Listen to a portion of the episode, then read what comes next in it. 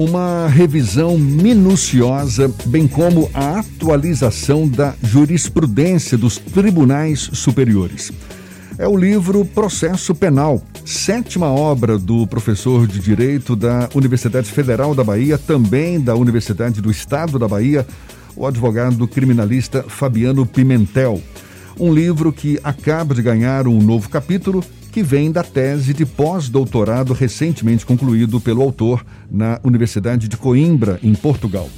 O professor e advogado criminalista Fabiano Pimentel, agora pós-doutor em democracia e direitos humanos, além de já doutor e mestre em direito público pela UFBA, Fabiano Pimentel é nosso convidado aqui no Issa Bahia.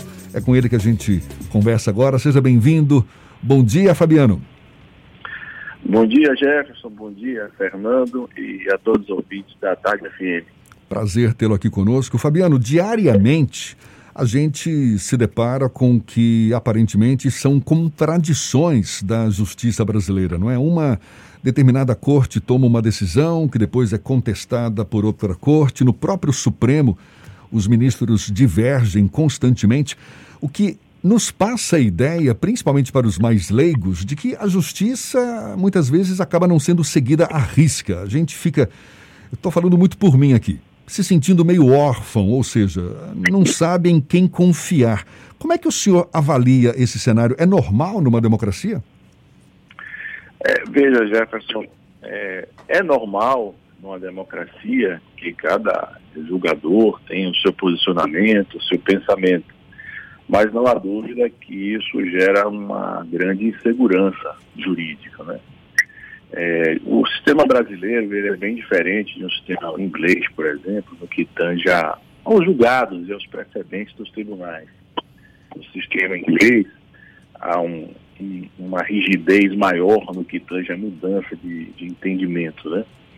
O sistema brasileiro, não.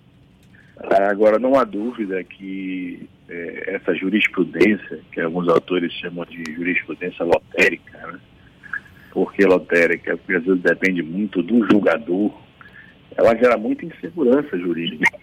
Porque se cada um decide de uma forma, né, nós, os jurisdicionados, é, não temos muitas vezes a certeza do, de como pensa aquele tribunal, de que regra ou de que é, julgado seguir. Né? Não há dúvida que isso gera uma grande insegurança jurídica. Mas isso por conta do que? Das diversas brechas que a própria legislação brasileira oferece?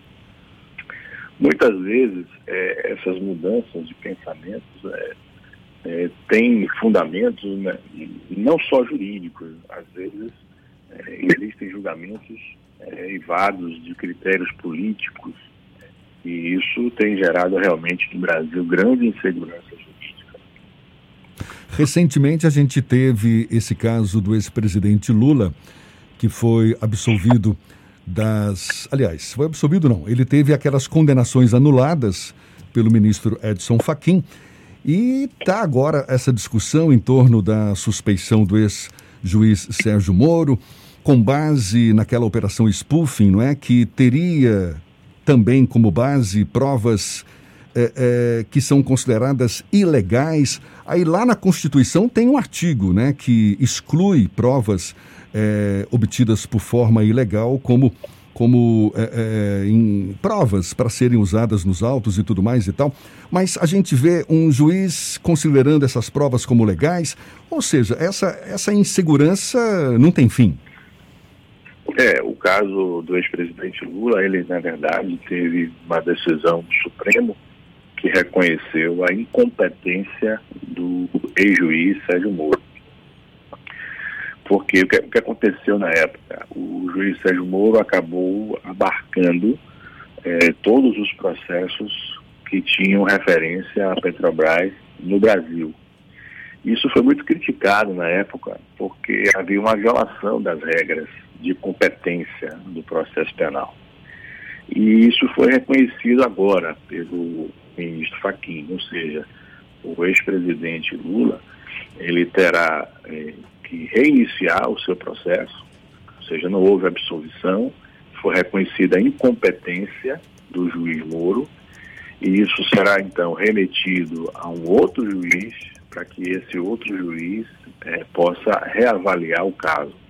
Agora, de acordo com as regras da competência do processo penal. E há uma grande discussão também, Jefferson, sobre se estas provas elas poderiam ou não ser utilizadas. Né? E eu venho sempre discutindo com os colegas e com os estudantes que estas provas é, obtidas é, teoricamente de forma ilegal, mesmo assim elas podem ser utilizadas em favor do réu, mas jamais poderão ser utilizadas para acusar. Então, elas não poderão ser utilizadas é, contra o magistrado, o ex-magistrado Muro, mas sim pela defesa do Lula, né, como tem sido utilizada agora para o reconhecimento da suspeição do ex-juiz. Doutor Fabiano, essas mudanças de entendimento, seja na Suprema Corte, seja em cortes e instâncias inferiores, isso é que obriga que um profissional dedicado ao estudo do direito permaneça sempre atualizando as suas obras e até provocando uma rediscussão do que já tinha escrito anteriormente. O senhor já tem alguns livros, então já está indo nesse caminho? É por aí? Com certeza, Fernando, porque a jurisprudência no Brasil, então, ela é extremamente mutável, né? Então a gente percebe aí mudanças de pensamentos em diversos temas. Em, eu diria, cinco anos, né, os últimos cinco anos, foram geradas guinadas jurisprudenciais aí em diversas modalidades e ramos do direito, principalmente no processo penal. Então a gente percebe aí discussões que ganharam âmbito nacional, muitas vezes levadas por, por, pelo processo mesmo da Lava Jato, e essa atualização ela é indispensável, porque a, a, a jurisprudência muda e, como eu disse, isso às vezes é muito ruim porque gera uma insegurança aos jurisdicionados que às vezes não sabem que forma se comportar, mas o direito é isso, o direito é, é uma mudança é, diária de pensamento, de legislação, então é indispensável que essas atualizações sejam feitas. Essa celeridade nas mudanças, a gente vê, por exemplo, um caso que teve uma grande repercussão, que foi o entendimento sobre a prisão em segunda instância. Ele era possível, não era possível, era possível, não era possível. Hoje não está previsto a prisão em segunda instância.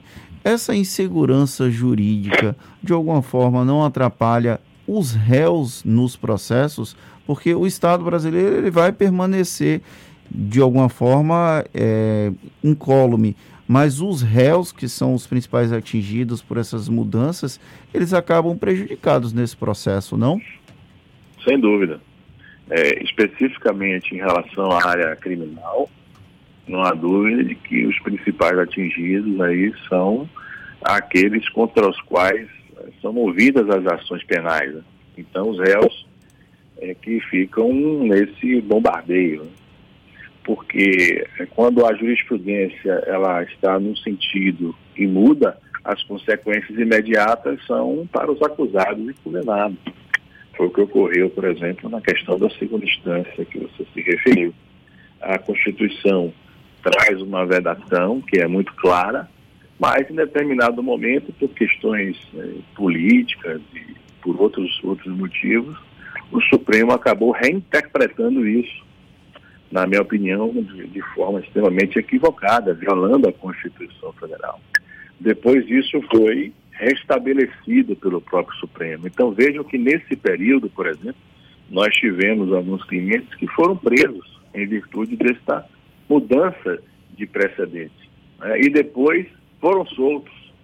Ou seja, vejam que é, instabilidade ocorreu né, diante dessa mudança que nós chamamos de overruling, a mudança da jurisprudência, a mudança do precedente que ocorreu no Supremo e o prejuízo né, que ocorreu neste período para pessoas que foram presas que não deveriam ter sido, tanto que depois foram soltas, né, até aguardando o julgamento da, do seu processo em definitivo.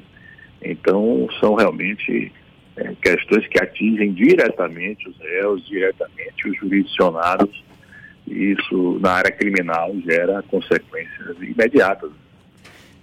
Tem, um outro debate que tem acontecido com uma certa frequência, não apenas no âmbito do direito, mas que algumas nuances acabam vindo para o restante da sociedade, que é o debate sobre ativismo judicial, que uma postura mais proativa de magistrados e ministros e que de alguma forma elevam um debate mais profundo sobre o funcionamento do sistema de justiça como um todo.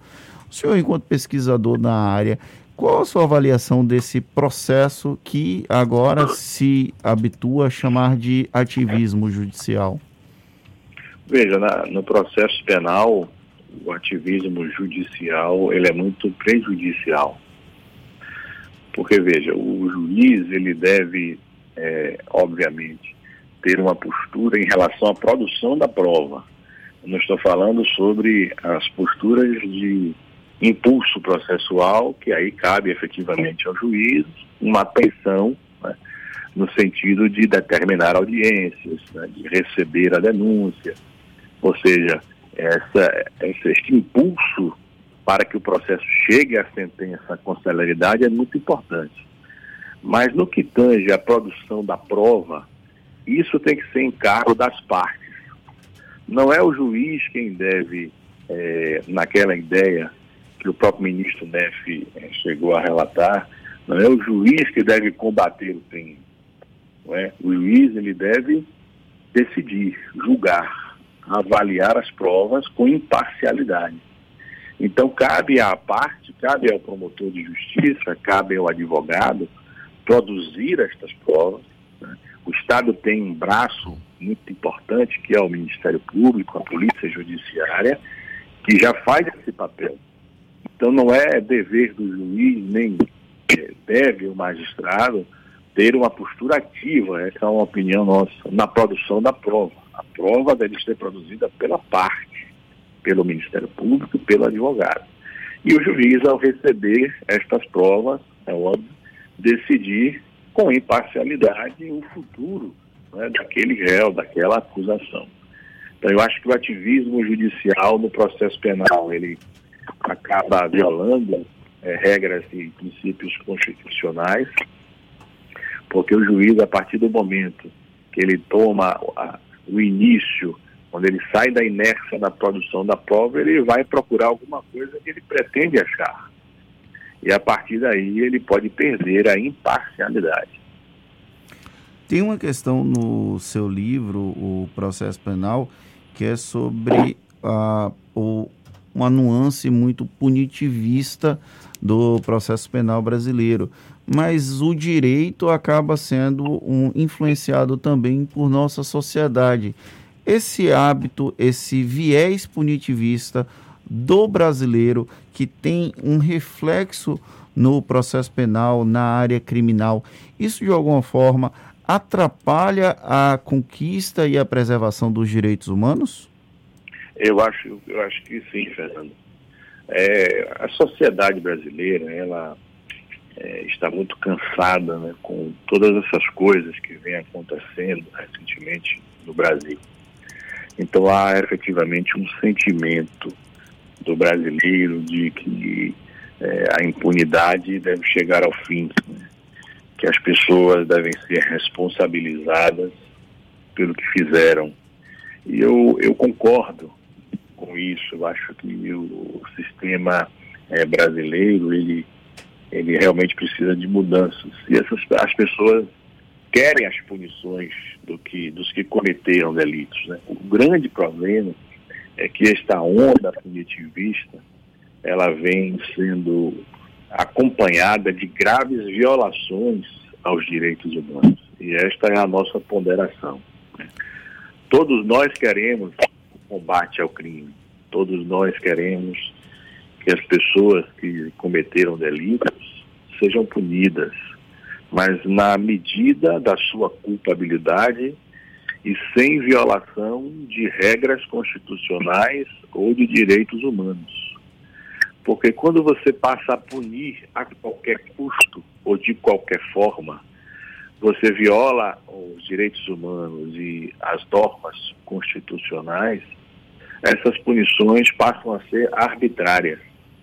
É, ou seja, excede-se o limite do que é correto, do que deve ser feito. E quando se pune a qualquer custo, de qualquer forma, há uma tendência a gerar um arbítrio. Você passa a gerar, então, um, um sistema arbitrário, um sistema é, ligado diretamente à punição, ao fascismo, a, a uma decisão totalmente é, desvinculada das regras do jogo ou das normas constitucionais. E aí há um grande risco é, que um sistema acusatório se transforme num sistema autoritário. E aí nós temos ah, totalmente a destruição da Constituição e das regras dos direitos humanos. Pois é, mas a gente percebe o Brasil leva a fama de país da impunidade. O senhor mesmo aí estava falando da insegurança jurídica decorrente em grande parte por conta dessas interpretações diferentes, muitas vezes até contraditórias dos julgadores. Qual é o grande mérito da justiça brasileira? Olha, muita gente diz que o Brasil é um país que, que pune pouco, né? isso, isso não é verdade. O Brasil é um dos países que tem o maior número de presos, sejam eles presos provisórios ou presos condenados. O Brasil só perde, acho que em termos de encarceramento, a, a, para os Estados Unidos. É, ou seja, o Brasil é um país que prende muito. E nesses últimos anos, isso tem se implementado, vem aumentando esse número diante dessas operações que são realizadas pela Polícia Federal, pela Polícia Civil, pelo Ministério Público. Então, é, a dizer que o Brasil é um país que prende pouco é, é, não é verdade. O Brasil é um país que encarcera muito. Agora, o que ocorre é que muitas vezes essas prisões é, são provisórias e os processos criminais não chegam ao fim, a uma sentença com trânsito julgado. Então, é, isso tem que ser reavaliado, repensado até para que o próprio jurisdicionado tenha o seu destino, né, o processo concluído. Porque o processo penal em si mesmo já é um grande prejuízo. E a incerteza sobre ele também. Né? Não, não, há dúvida de que aquele que responde a uma ação penal também é, é, passa momentos difíceis. Então o processo em si mesmo já é um grande prejuízo. Então ele tem que ser julgado, definido, até para que se comprove a sua inocência ou a sua culpa. Né? Então eu acho que a importância é que os processos cheguem ao final, né? que sejam resolvidas as ações penais, condenando ou absolvendo, com imparcialidade e respeitando-se as regras constitucionais e os direitos humanos. Isso é, é inegociável. Doutor Fabiano Pimentel, professor, advogado criminalista, agora pós-doutor em Democracia e Direitos Humanos, já doutor e mestre em Direito Público. Muito obrigado pelos seus esclarecimentos. Autor também do livro Processo Penal recém-atualizado. É obra que ainda não foi lançada oficialmente, não é por conta da pandemia, mas que pode ser encontrada no site da editora De Plácido Editora Portanto, está aí dada a dica. Muito obrigado mais uma vez, um bom dia e até a próxima. Eu que agradeço. grande abraço a todos.